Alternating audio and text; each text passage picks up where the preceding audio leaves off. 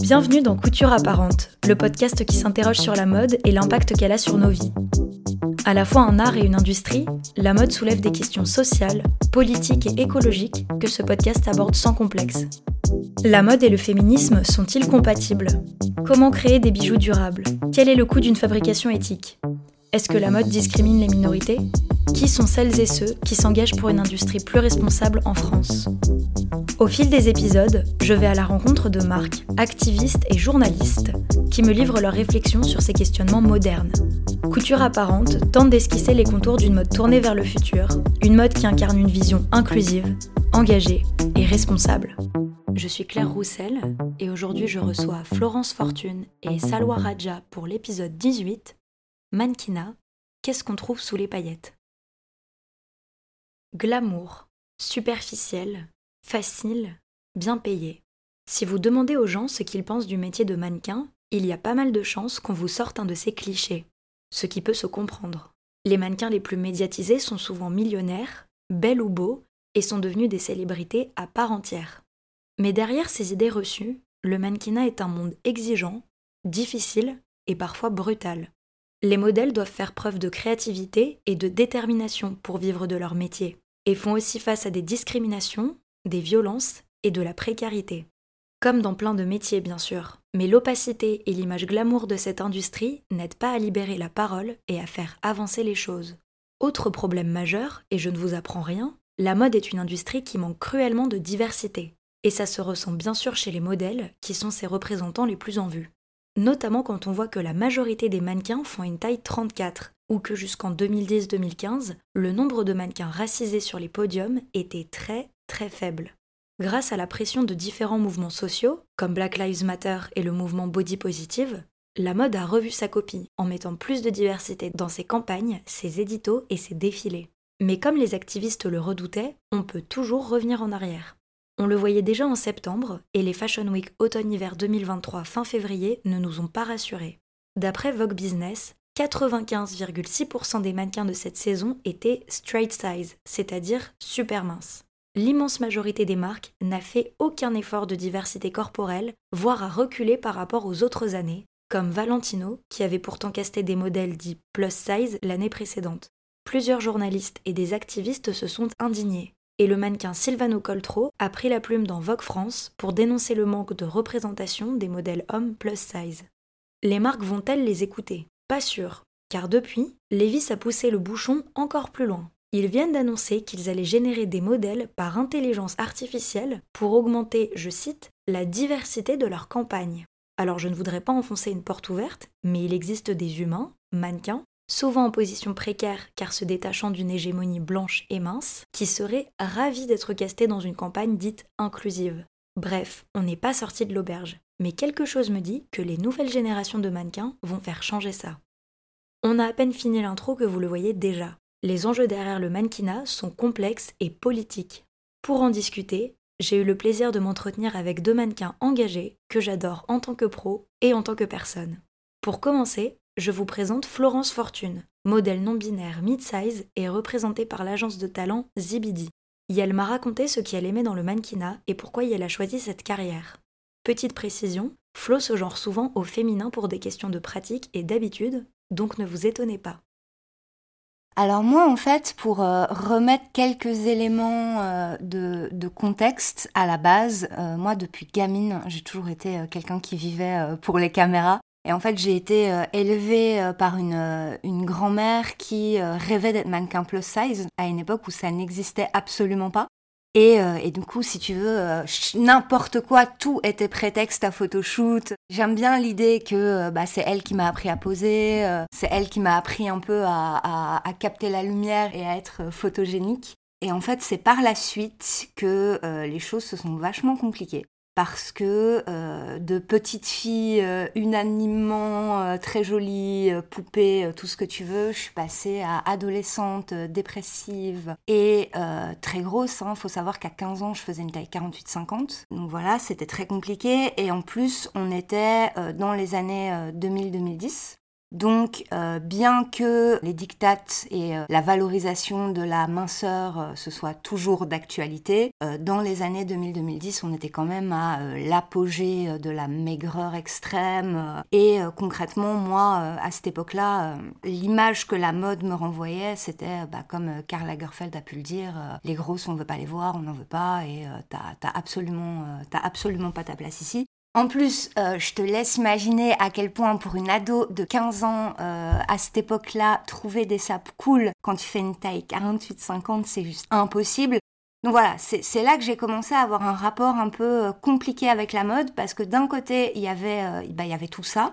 Et de l'autre, bah, la mode, ça restait. Enfin, j'avais une, une, fascination absolue pour ce milieu-là. Et j'ai très vite capté à quel point les images pouvaient avoir du pouvoir. C'est-à-dire que typiquement autour de 2010, euh, tu as eu typiquement bah, euh, des images comme euh, Crystal Ren, qui est une mannequin, bah, ce qu'on appelle aujourd'hui mid-size, bah, qui a défilé pour Jean-Paul Gaultier. Ça, c'est une image qui m'a marqué, mais, mais, tellement fort. C'est aussi l'époque où tu as la mannequin, la géniale mannequin Clémentine Dessau, qui a fait une pub pour Castaluna une pub dans laquelle euh, elle dansait, euh, enfin elle, s'est ramassée un backlash absolument euh, dégueulasse d'ailleurs et elle a fini par devenir mannequin aux États-Unis, donc c'est dire à quel point en France c'est compliqué. Et je me raccrochais en fait, bah, parce qu'on n'avait que ça, on n'avait que des miettes. quand on était grosse dans ces, dans ces années-là, on n'avait que des miettes et je me, je me raccrochais à ça. Mais je dirais en fait que c'est à peu près à ce moment-là que la graine a été plantée de les images peuvent avoir un pouvoir absolument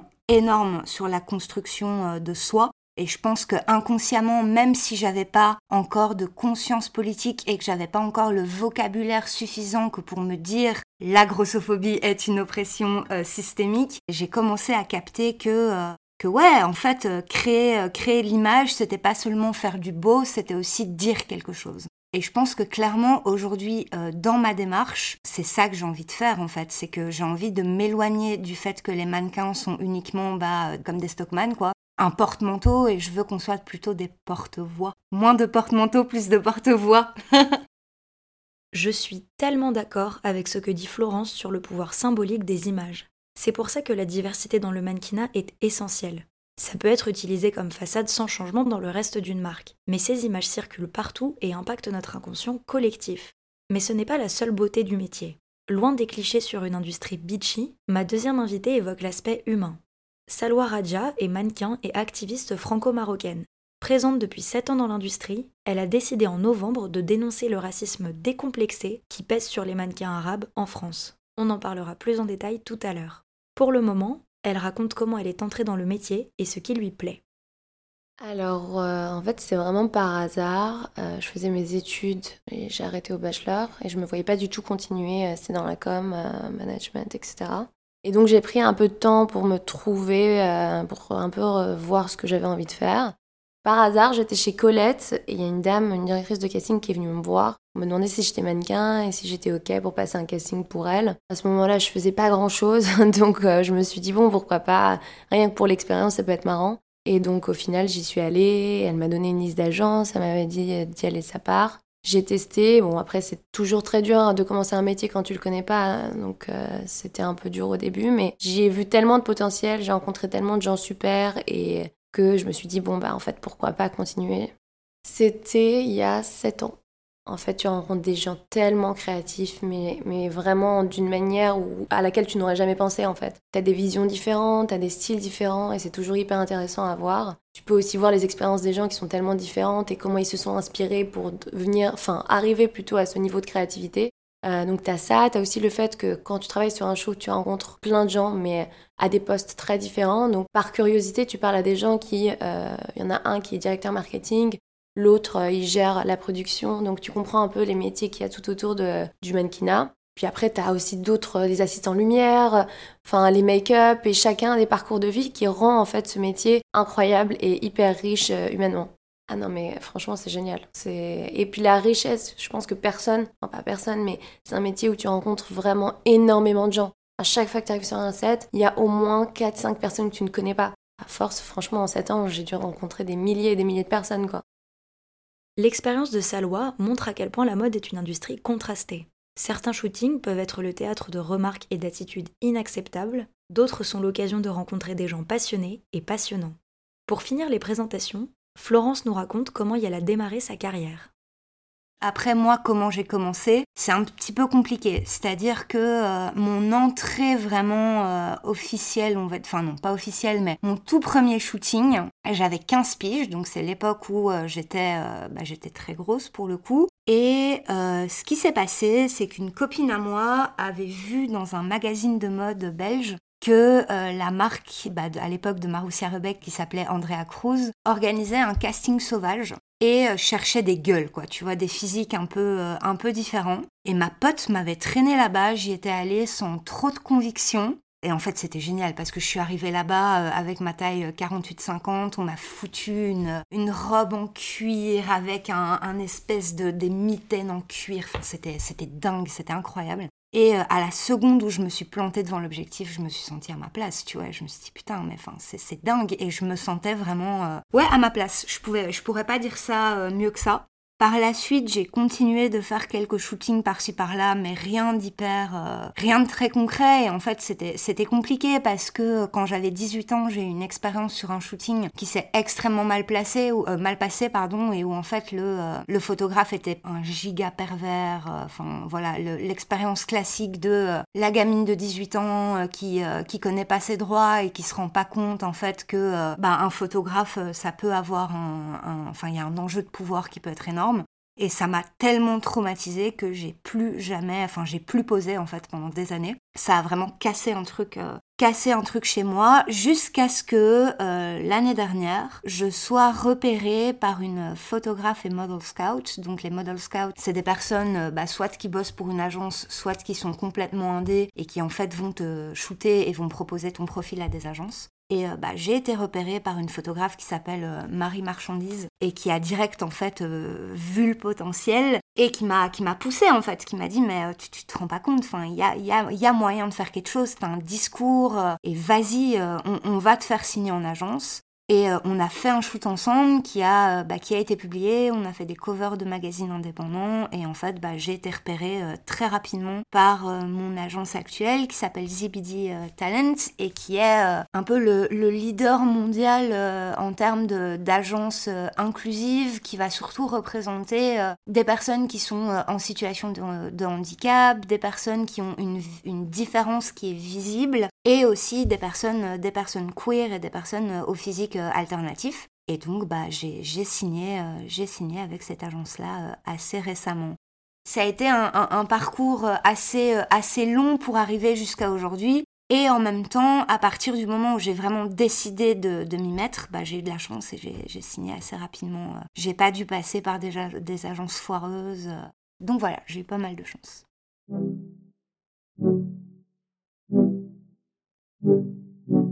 Selon le profil de chaque mannequin, les carrières peuvent être radicalement différentes. C'est une question parfois de chance et souvent de position sociale. C'est bien démontré par les Nepo Babies. Un Nepo Baby est un ou une enfant de personne déjà célèbre dans un milieu qui va bénéficier des privilèges de ses parents. Ils sont particulièrement nombreux dans la mode, comme Gigi et Bella Hadid, Lila Moss ou Deva Cassel. En novembre dernier, l'actrice et mannequin Lily Rose Depp, fille de l'acteur Johnny Depp et de la chanteuse et égérie Chanel Vanessa Paradis, a eu la mauvaise idée de balayer les critiques sur le privilège des Nepo Babies, en affirmant notamment qu'on ne reprocherait pas à des enfants de médecins d'être favorisés s'ils devenaient aussi médecins. Ce qui est évidemment faux et la base de la sociologie moderne. La top modèle Vittoria Serretti a aussitôt dénoncé cette vision sur Instagram et a été suivie par des dizaines de modèles témoignant de leurs conditions de travail. J'ai déménagé sans rien à New York, si ce n'est ma dette étudiante et 30 dollars que ma grande sœur m'avait donné, décrit par exemple la mannequin Anok Yai. Si je trouve cette affaire intéressante d'un point de vue politique, elle nous montre aussi, à travers les dizaines de témoignages condamnant l'inconscience de Lily Rose Depp, à quel point le métier de modèle est difficile quand on n'est pas déjà riche et célèbre. Une autre problématique du métier commence à être plus connue depuis MeToo, le harcèlement sexuel que subissent beaucoup trop de modèles, féminins comme masculins. On en parlait déjà dans notre épisode 16 sur le male gaze. Être mannequin, c'est dépendre de beaucoup de professionnels, comme des directeurs de casting ou des photographes, ce dont certains profitent pour établir des dynamiques de domination. C'est par exemple le cas du célèbre photographe Mario Testino ou du designer Alexander Wang, et de plein de directeurs de casting et d'agences qui sont encore protégés et en exercice. Bref, on est loin des paillettes, et la profession connaît d'autres soucis moins médiatisés qui reflètent les dynamiques de notre société, comme le racisme. Les difficultés dont nous allons parler font partie d'une liste non exhaustive, mais je pense que les expériences de Florence et Salois sont assez représentatives de ce qui se passe dans la mode. Concrètement, en termes de, difficultés que j'ai pu rencontrer, même si euh, j'ai beaucoup de chance et qu'effectivement j'ai directement signé avec une, euh, avec une super agence, euh, moi, une des premières choses que mon, que mon agente, donc qui elle est anglaise, m'a dit, c'est que pour moi, ça allait être extrêmement compliqué de travailler en France. Donc pour remettre un petit peu de contexte, je, suis, je fais seulement 1m70, alors que de manière générale, dans le mannequinat, il vaut mieux faire 1m72 minimum, mais si tu fais 1m75, c'est beaucoup mieux. Euh, je fais une taille 42, euh, là où normalement, enfin, les mannequins classiques font un, 34. Je suis une personne queer, euh, j'ai les dents de travers, enfin, tu vois, j'ai pas un, une, une, un, physique de mannequin, de mannequin classique et je suis ce qu'on va appeler un mannequin mid-size. Alors c'est un terme qui, qui commence à être reclaim de plus en plus, mais qui en fait est très récent. Parce que jusqu'ici, tu avais les mannequins entre guillemets classiques et puis tu avais les mannequins plus size.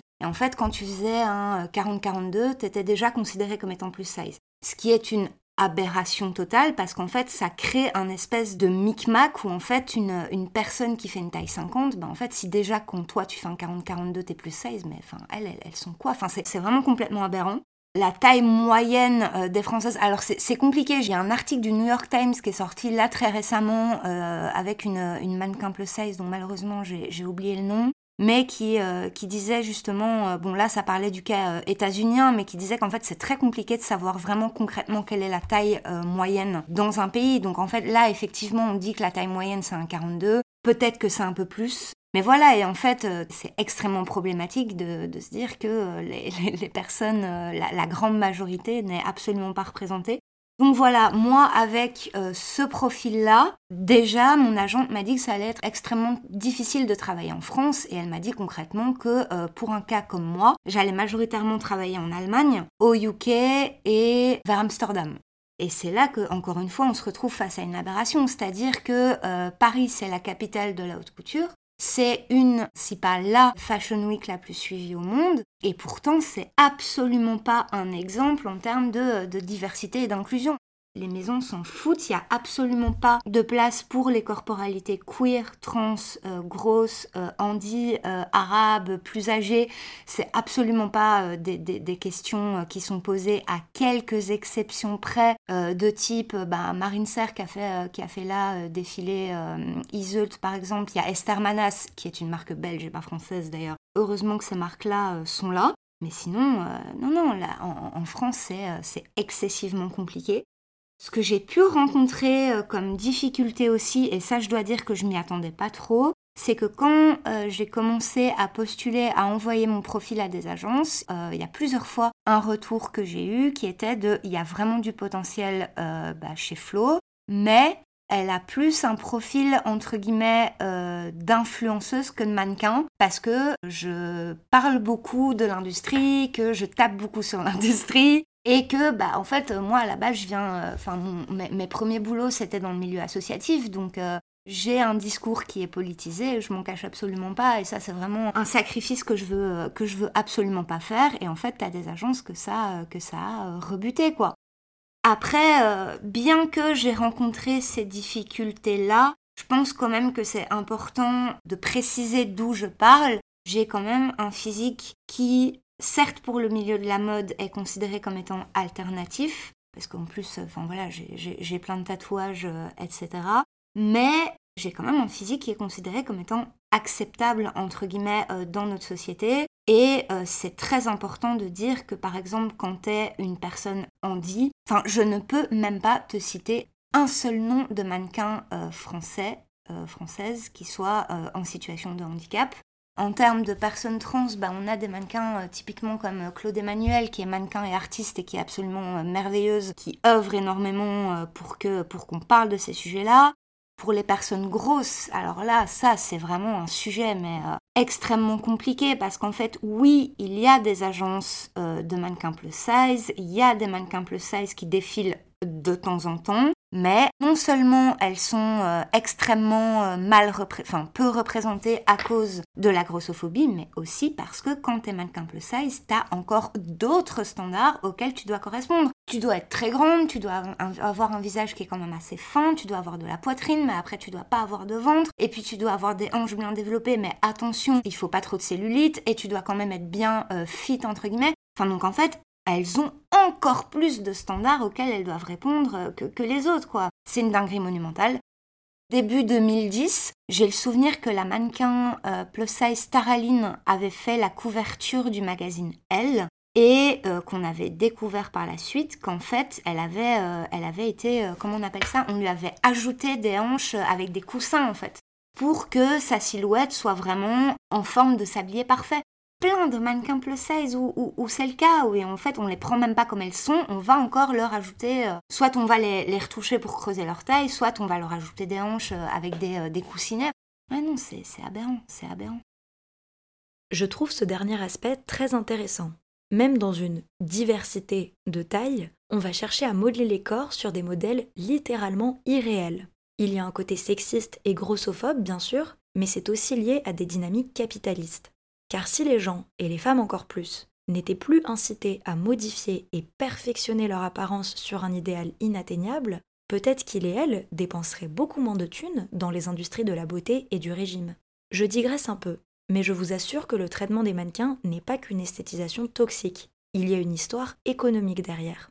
Pour creuser le sujet autour des mannequins, des normes de beauté et du capitalisme, je vous conseille fortement les livres excellents Beauté fatale de Mona Chollet et Selfie de Jennifer Padjemi.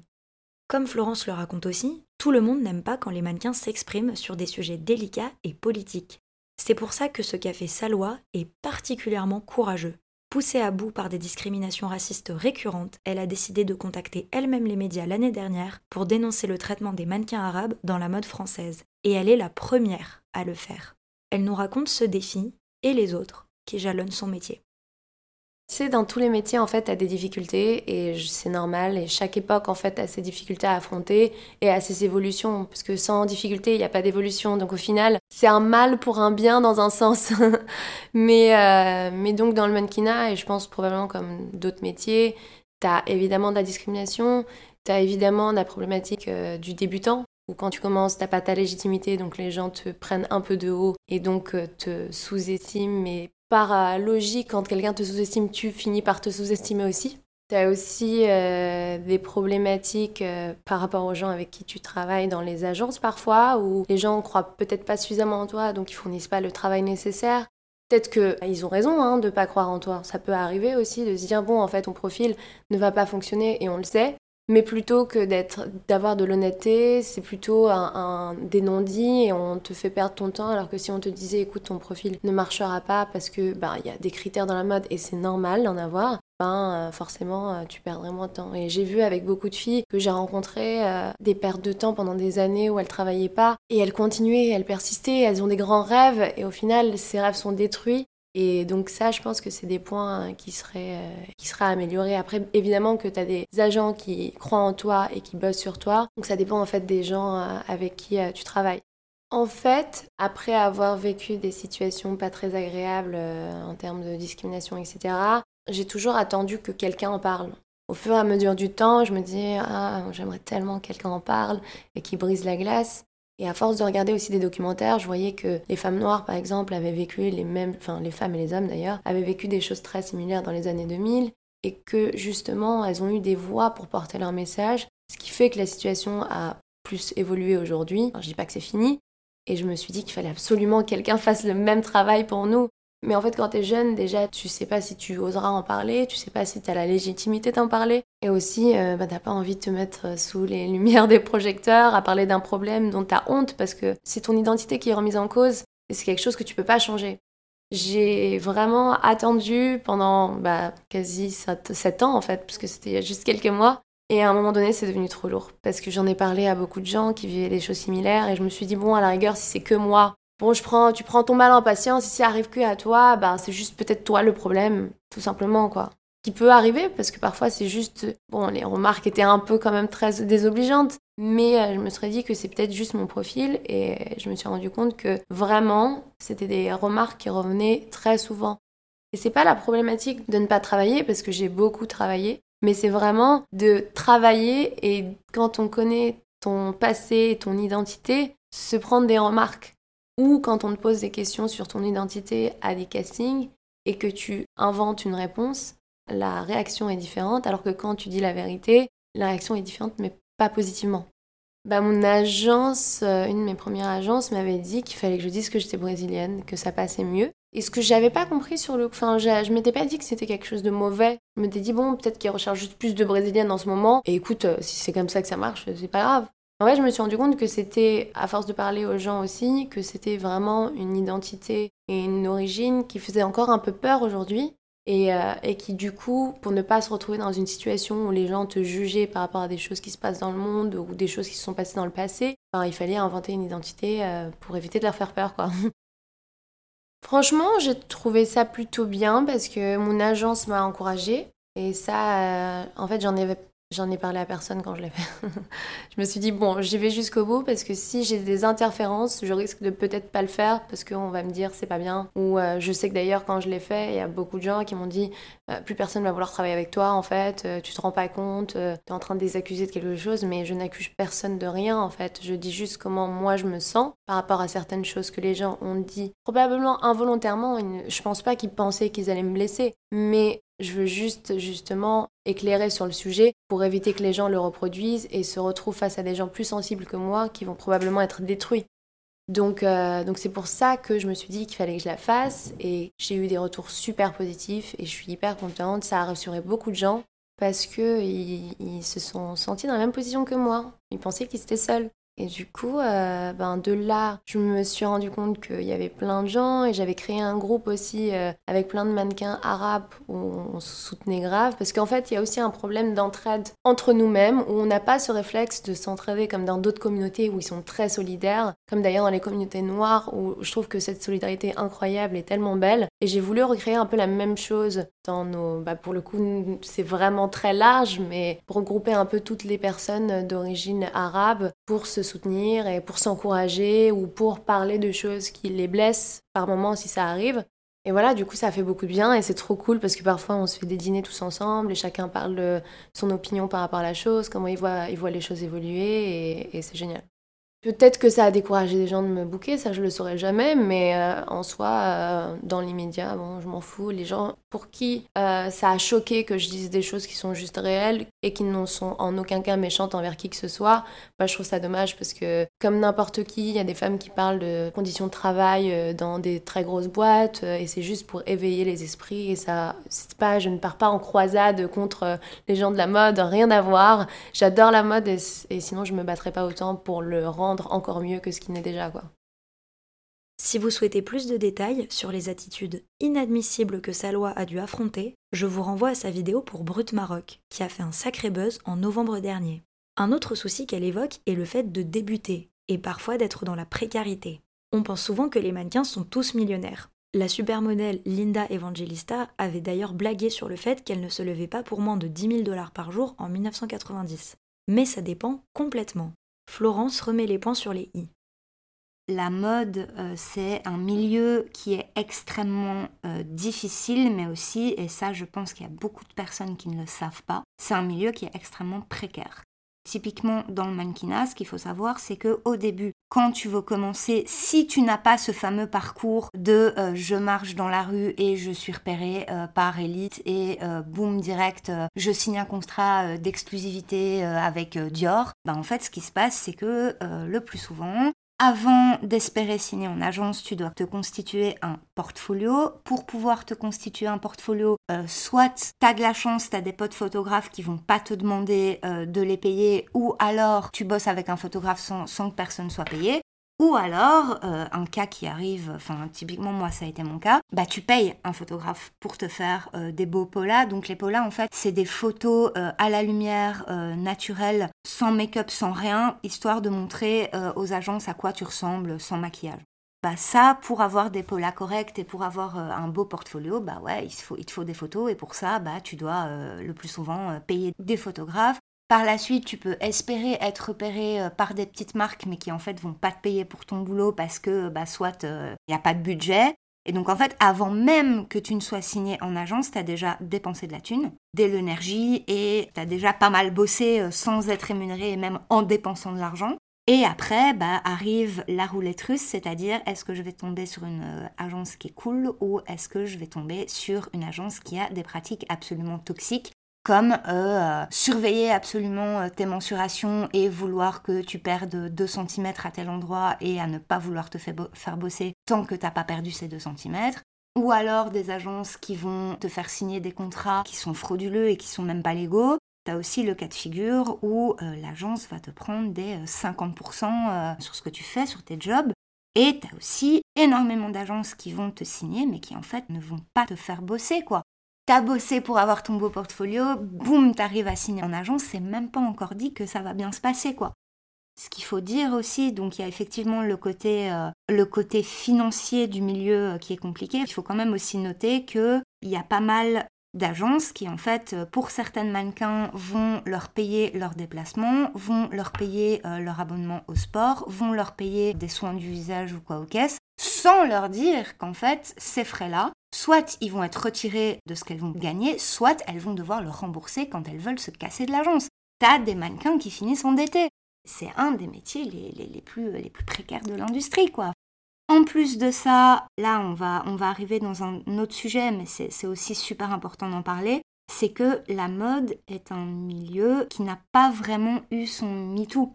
Malgré le fait que bah il y ait eu pas mal de call-out, je pense notamment à Alexander Wang euh, qui a été euh, accusé d'avoir euh, abusé d'énormément de, mannequins. Il y a aussi un ancien dirigeant de l'agence Elite en France qui est accusé d'agression sexuelle. Enfin voilà, on, sait qu'il se passe des choses entre mannequins et entre gens de la mode, on se dit, bah voilà, tel photographe fuit, court, c'est un, gros pervers.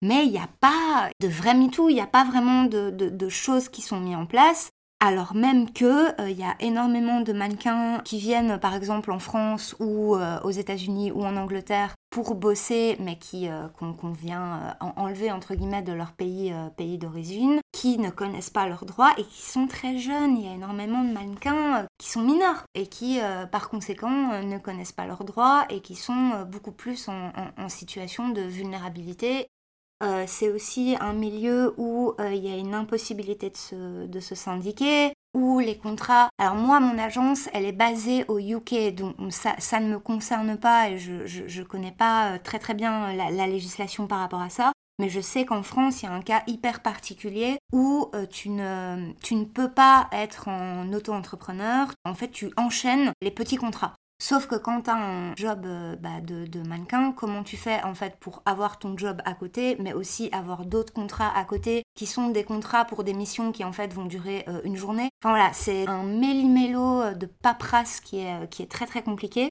Donc voilà.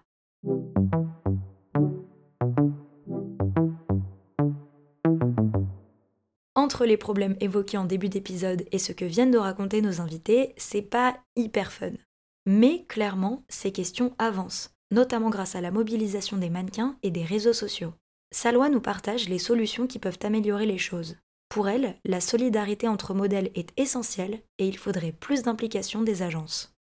C'est marrant, les derniers mois, j'ai vu énormément de choses qui montrent aussi que ça a déjà un peu évolué.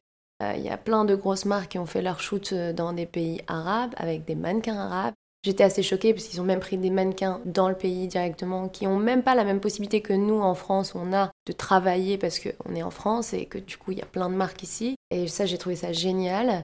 Et euh, donc, tu as déjà des marques qui en ont pris conscience, je pense. Et puis, je pense qu'il y a aussi un travail à faire avec les agences, s'ils prenaient aussi peut-être plus de profils, parce que par définition, quand ils en ont un ou deux, ça montre qu'il n'y a pas assez de demandes, alors que si eux étaient plus force de proposition, en mode on cherche des profils pour euh, cette campagne, ils précisent pas forcément euh, juste mat de peau, aux yeux marron, aux yeux clairs, etc. S'ils proposaient des gens typés arabes mais parce que c'est avant tout quelqu'un de beau et qui a son charisme et qui, pro et qui euh, correspond au profil sans avoir besoin d'avoir un brief je cherche un maghrébin, parce qu'on n'est pas obligé de rentrer dans des cases tout le temps. bah, je pense que ça ferait déjà beaucoup évoluer les choses. Et c'est normal qu'ils n'y aient pas pensé, hein, parce que quand t'as pas la demande, forcément t'as pas d'offre. Mais il faut prendre le problème à l'envers et se dire, bon, il n'y a pas de demande, mais si on a de l'offre, peut-être que ça augmentera la demande. J'ai vu des gens parler, je suis trop contente, mais il n'y a pas encore assez de gens qui en parlent pour montrer que euh, ça arrive vraiment à beaucoup de gens. Et justement, euh, ben, avec euh, probablement ton article, on va pouvoir faire parler des expériences des autres personnes dans le même schéma et le même monde, quoi. L'article que mentionne Salwa est une interview collective avec d'autres mannequins du groupe WhatsApp que nous avons fait pour le média Ancré. L'idée était d'avoir des perspectives plurielles sur ce sujet global. À l'heure où j'enregistre, il va bientôt sortir. Vous pourrez le lire sur ancrémagazine.com.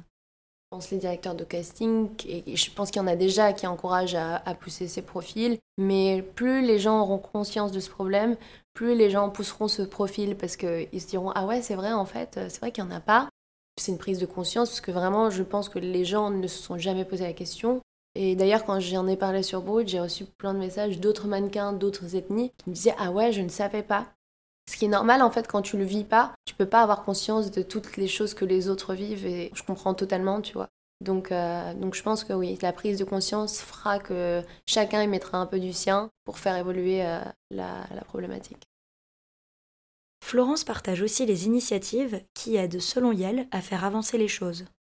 Il y a des solutions, euh, typiquement en France, il y a une association qui s'appelle euh, Model Law et qui se charge en fait de mettre en relation euh, des mannequins avec des avocats, des responsables politiques, des médecins et des chercheurs, histoire de pouvoir protéger et aider, venir en aide aux mannequins.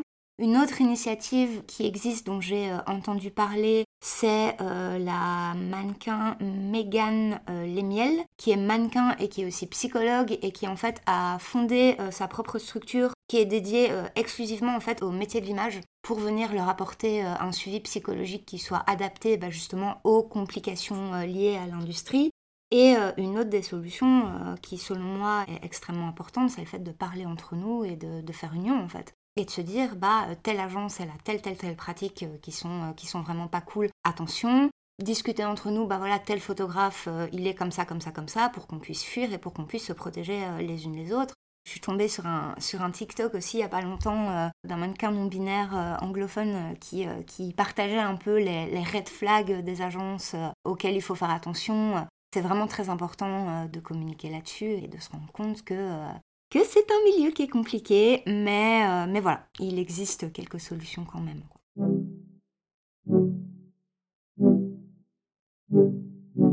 J'ai terminé cet épisode en posant ma question classique à mes invités. Comment se dessine l'avenir? Dans le mannequinat, entre des avancées réelles, d'autres superficielles, un retour en arrière d'une partie de l'industrie et l'émergence de nouvelles normes, franchement, c'est difficile de se projeter. Mais ce n'est pas ici qu'on va avoir peur de la complexité, donc je voulais connaître les visions de Salwa et Florence. Malgré le fait que son combat est très jeune dans la mode, Salwa est optimiste. Je pense que comme euh, chaque profil qui a été mis de côté euh, pendant une période, il va y avoir un retournement de situation complet où euh, comme aujourd'hui on voit sur les campagnes classiques, il y a toujours une caucasienne, une asiatique et une afro ou afro-américaine d'ailleurs. Bah, il y aura le profil maghrébin qui sera totalement intégré, enfin maghrébin Middle East bien sûr, euh, qui sera totalement intégré au schéma, qui sera totalement accepté, considéré aussi comme un potentiel client, euh, qui a besoin d'être représenté pour acheter. Et j'y crois vraiment parce que si euh, les autres communautés ont réussi, je vois pas pourquoi nous on réussirait pas. Donc il y aura toujours des gens maladroits. Ça, c'est, je pense, inévitable parce que je ne pense pas que, même si aujourd'hui les communautés noires sont beaucoup plus acceptées, je ne pense pas qu'ils ne vivent aucune discrimination. Évidemment, et c'est un peu la vie en général. Donc tu peux être dans la rue, pas t'attendre à quelque chose et tu te prends une sale remarque et genre tu comprends pas.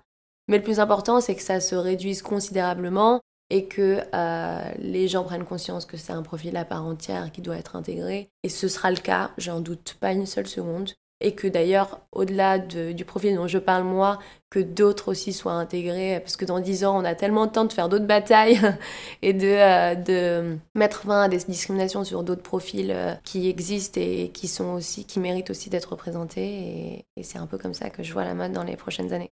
Qu'ils aient juste conscience, euh, un peu une ouverture de débat où on peut avoir des avis différents, mais moi j'écoute le tien et toi t'écoutes le mien et on essaye de se comprendre ou se trouver peut-être même une, juste une demi-mesure, tu vois. Je comprends que parfois il y a des gens qui ont été éduqués dans des éducations particulières ou qui ont vu des choses qui sont devenues la norme pour eux qui ont du mal à, s'en défaire. Mais le but, c'est pas de mettre complètement de côté ton éducation, mais juste de la faire évoluer avec l'évolution du temps et occasionnellement aussi de respecter les gens si possible, c'est pas mal aussi.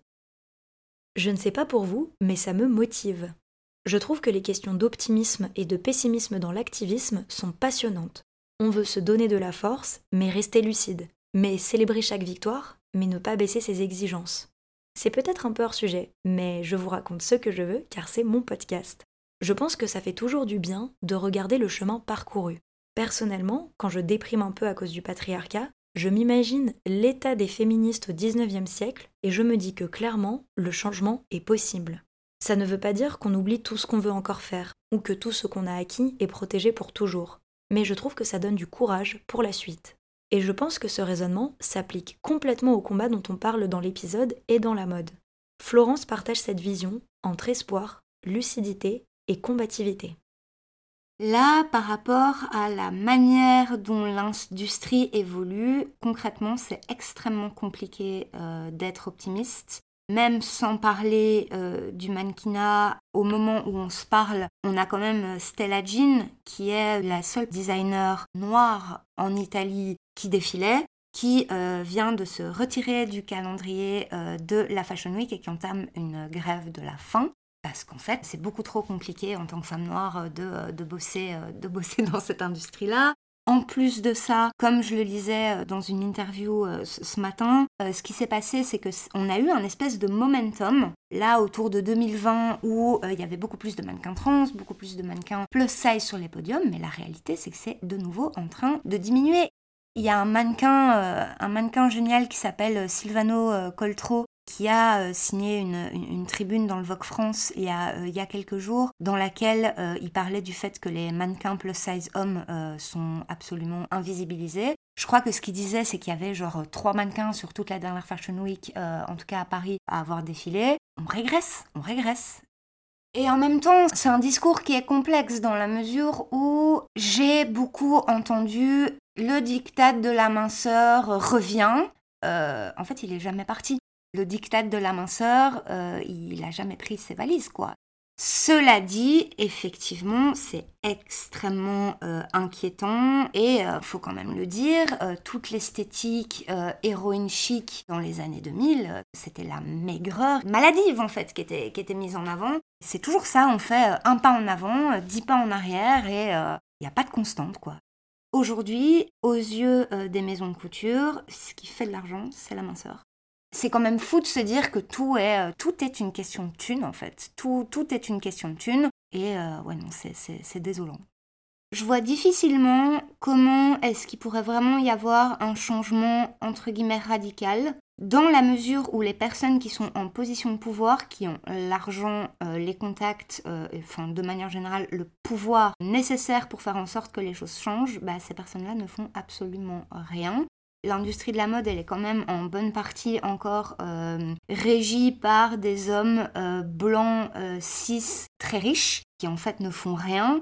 Et ce qui est désolant, c'est de voir que, certes, aujourd'hui, il y a pas mal d'initiatives qui, qui, donnent de l'espoir. Je pense notamment au fait que bah, y ait de plus en plus d'agences qui recrutent des mannequins qui sont en dehors des critères de beauté de, des agences classiques. Il y, en a de, il y en a de plus en plus. Il y a des marques comme Esther Manas par exemple, sur qui la, lumière est pas mal en ce moment et j'espère que ça va vraiment, que le, que le succès euh, d'Esther Manas euh, va inspirer euh, les autres maisons pour faire, bah, pour faire la même chose. On a aussi pas mal de bah, d'initiatives bah, comme ce podcast en fait, qui mettent vraiment ces, ces questions-là dans le débat public. On a encore une fois de plus en plus, et là je parle pour le coup de la France, des figures qui viennent, euh, qui viennent aborder ces questions, bah, comme euh, je, citais tout à l'heure la mannequin euh, trans Claude Emmanuel, Sylvano Coltro, on a des figures comme ça. Inès Rowe aussi, ça donne de l'espoir. Il faut continuer à pousser, à donner la parole à ces, personnes-là et à gueuler en fait. Il faut, il, faut, il faut gueuler, il faut gueuler et il faut donner de la thune à des, des, créateurs qui mettent en avant des profils plus inclusifs. La mode, c'est quand même un milieu dans lequel, comment dire, il y a beaucoup de personnes qui acceptent, par exemple, d'être très mal payées ou de pas être payées du tout, parce qu'il y a le prestige d'être là. Et que euh, c'est exactement comme dans Le Diable s'habille en Prada, en fait. C'est-à-dire que, ah ouais, tu gueules, euh, t'es pas contente, ben en fait, il y a 250 personnes derrière toi qui rêvent d'être là, en fait. Donc, ciao.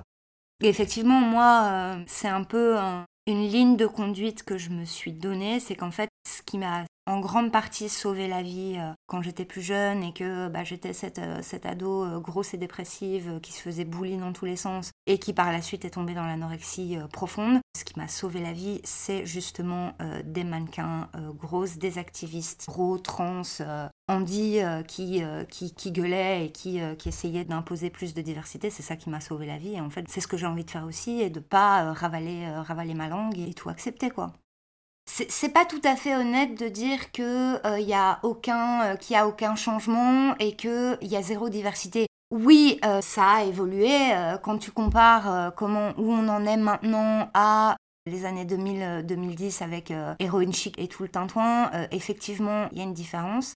Mais ce qui joue, ce qui joue un rôle absolument énorme, c'est les réseaux en fait, en, en énorme partie. Et le fait que euh, bah, aujourd'hui, de plus en plus, euh, tu as des mannequins euh, qui, qui vont prendre la parole et qui sont pas juste des porte-manteaux, mais qui sont aussi des porte-voix. Je, répète ma, ma super punchline. Le fait que les, les consommatrices puissent se faire entendre avec plus de puissance, il y a un gros effet porte-voix et ce qui va plutôt pousser dans la bonne direction, je, je l'espère. Et même si je suis extrêmement pessimiste pour toutes les raisons qui ont été citées plus tôt, bah en fait, si j'avais pas d'espoir, je ferais pas ce métier. Donc voilà, il faut, il faut s'accrocher, il faut continuer de gueuler et il faut, faut pas lâcher, quoi, clairement.